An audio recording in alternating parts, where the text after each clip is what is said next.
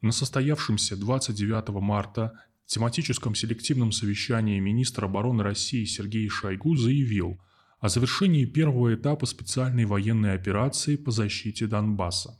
Подводя итоги военного мероприятия, министр рассказал об успехах российской армии.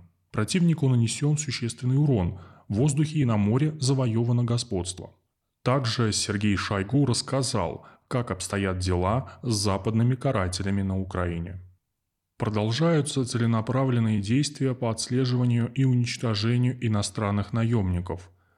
В результате ударов высокоточным оружием по центрам подготовки наемников, а также боевых потерь противника, фиксируется снижение их количества на территории Украины. За последние две недели около 600 наемников уничтожено.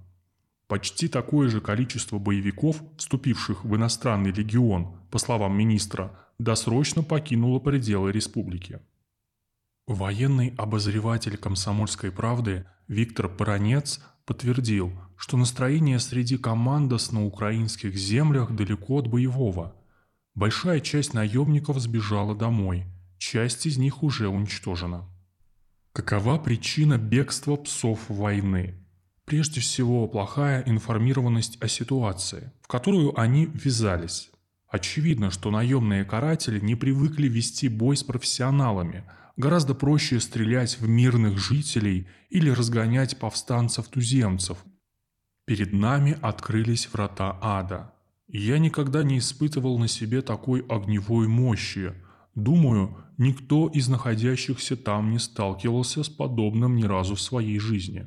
Ирак и Афганистан были совершенно другими. Русские – это настоящая современная армия рассказал британскому изданию West Sun о своем опыте бывший военный медик Джейсон Хейк. На следующий день Хейк в результате общения с украинскими военными, которые приняли его за русского диверсанта, получил сотрясение мозга и в срочном порядке покинул Украину. За то время, что я провел на Украине, я пережил удары крылатыми ракетами, постоянные артобстрелы и рейды по враждебной территории – Холод до костей, болезни, голод и просто муки. Мне неловко уезжать так быстро, но вряд ли вы когда-нибудь сталкивались с чем-то настолько жутким и душераздирающим.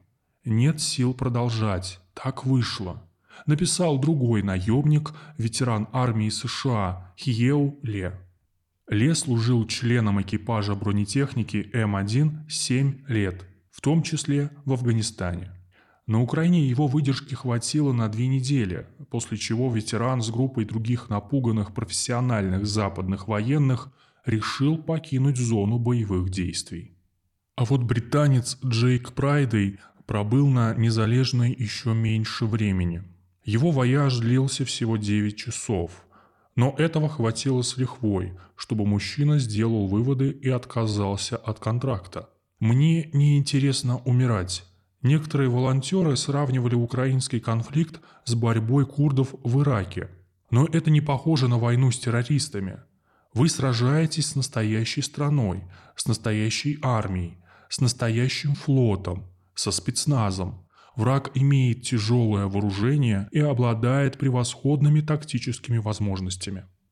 Следующий важный фактор – вопиющая неорганизованность – отсутствие снаряжения и привычных для западных солдат удобств.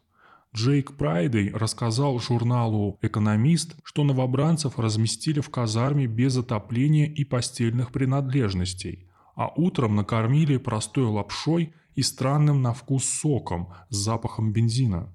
Как выяснилось, уже на украинской тренировочной базе всех новобранцев после нескольких дней обучения отправляют на фронт и покидать территорию Украины до окончания военных действий им запрещено. Вашингтон-Пост отмечает, что иностранный легион на Украине дезорганизован. Имеются проблемы с логистикой и языковой барьер.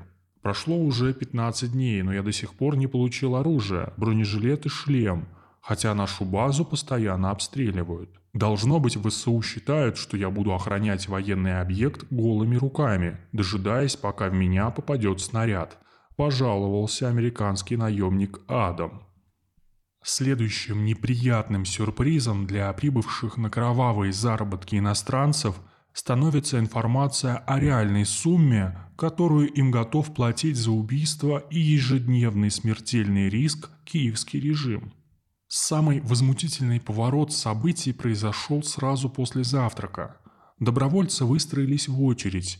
Им сказали, что пора подписывать контракт. В нем говорилось, что их зарплата составит 7 тысяч гривен в месяц, 230 долларов на тот момент, сообщает со слов Джейка Прайдея журнал «Экономист». Для Прайдея это стало последней каплей. Иностранцам обещали 100 долларов в сутки за простой и 1000 долларов за день боев. Вместе с ним решили уехать обратно еще 20 или 30 наемников. Рассказы очевидцев, сумевших остаться в живых и вернувшихся с Украины наемников, дали закономерный результат. Вашингтон-Пост сообщает, что атмосфера героического приключения, созданного вокруг сафари на Украине, рассеивается. И поток желающих заработать путем убийства русских с каждым днем становится все меньше.